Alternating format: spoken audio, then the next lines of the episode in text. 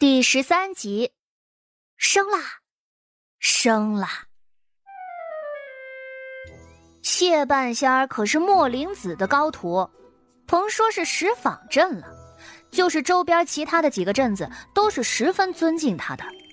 他的师傅很少出山，求见一面也很难，所以大家有事儿的时候大多都找谢半仙儿，谁跟他没几分交情啊？只是百姓们都知道。谢半仙儿秉性淡薄，不爱言笑，性子也偏冷，所以在他面前，大家有事儿说事儿，绝不废话。早先也都听说过，这谢姑娘本是俗家人，是因为身体不好才在道观里头养着的。想着她这般光风霁月的人，家人必定是不差的，谁曾想竟是如此的泼妇。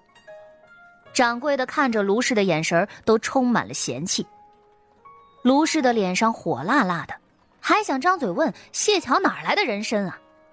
可是他话还没开口，裴婉月连忙拽住了他，对着谢桥说道：“对不住，姐姐，我娘并不是故意的，只是担心姐姐在外头一直没人教养，不小心坏了谢家的规矩而已。如今既然是正经还钱，我娘自然不会再多说什么的。”水月观居山中。有些人参好物什么的也属正常。跟着一路的还有不少的谢家奴仆，可万万不能让人觉得是他们母女俩针对了谢桥。谢桥捂着胸口，虚弱的咳了两声。一见他这身娇体弱的样子，刚才跟在谢桥身边的祖孙俩立即就急了。那婆子活了这么些年，一听便能觉出裴婉月这话不对来。你是谢姑娘的妹妹，有你这么说话的吗？我瞧着呀，你才更像是个没人教养的。那小姑娘也连忙说道：“姑娘，我扶你进屋歇着去。”好。谢桥应着，看都不看卢氏一眼，直接上了二楼的厢房。这祖孙俩是他几年前遇到的。他们逃难至此，要卖身为奴。当时谢桥的身体比现在还要差，也需要个跑腿的，便将人给买了下来。只是道观里十分的无聊，也没有什么需要他们做的，于是谢桥便将他们安顿在了山下。别人都称呼他们叫万婆子，还有春儿。春儿把谢桥当成瓷娃娃一般扶着进了屋子。谢桥纯粹就是觉得卢氏这母女俩有些烦人，想找个清静。他倒不是真的有什么不舒服的。可是楼下的万婆子不这么想，他知道谢桥是晚辈，他是谢桥的仆人，就更不能针对着大夫人了。因此，他这眼神就像是刀子一样刮在了裴婉月的身上。他一边收拾谢桥的东西，一边骂骂咧咧的。这天底下怎么会有这么狠毒的人呢？看不出我们家姑娘身体不好吗？这若是有个好歹，万一的老婆子，我拼了命也要你陪着。娘，我我真是好心啊！裴婉月气得手都发抖，眼睛瞬间就红了。谢桥身体不好，说躲就躲了。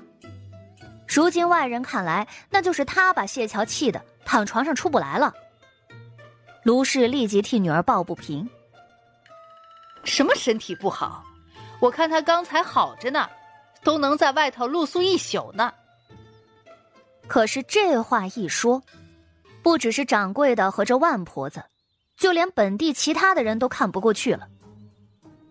哼，我们都知道谢姑娘身体差，怎么你这个当母亲的还不知道啊？就是。谢姑娘每个月都要在药铺里拿药吃的，都是补药。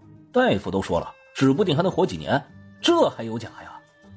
哼，我记得几年前谢姑娘下山，直接晕在路上，当时啊气儿都险些没了。你们竟然还觉得她是装的？突然一下这么多指责的声音，让卢氏吓了一跳，他难堪至极，恨不得找个地缝钻进去。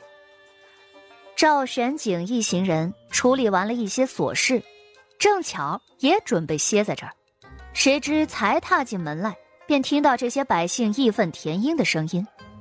赵玄景侧头问了问旁边的人：“你们都认识这位谢姑娘？”“啊，认识。她师傅莫灵子是咱们这一代最灵验的道士了。谢姑娘自己的道行也足，可惜呀，天妒英才，打小身体就不好。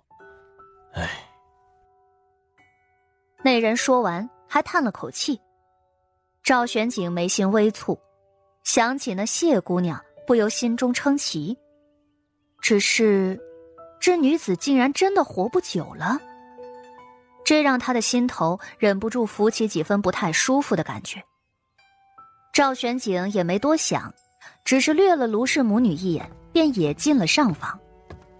这客栈里头早有人接应，待他们一来，立即便将传递过来的消息以及家书全部都递上。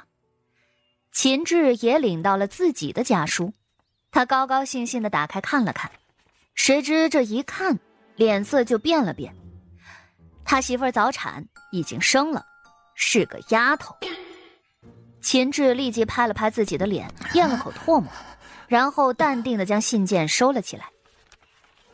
巧合，一定是巧合。嗯，先开花后结果。他命好，必定能儿女双全。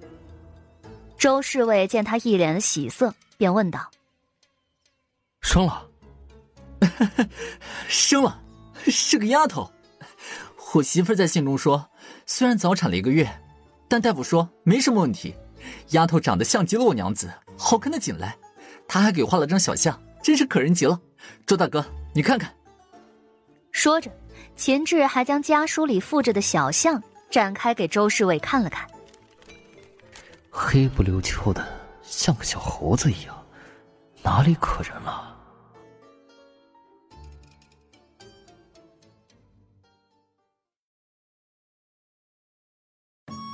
本集就播讲到，感谢您的收听。去运用商店下载 Patreon 运用城市，在首页搜索海量有声书，或点击下方链接听更多小说等内容。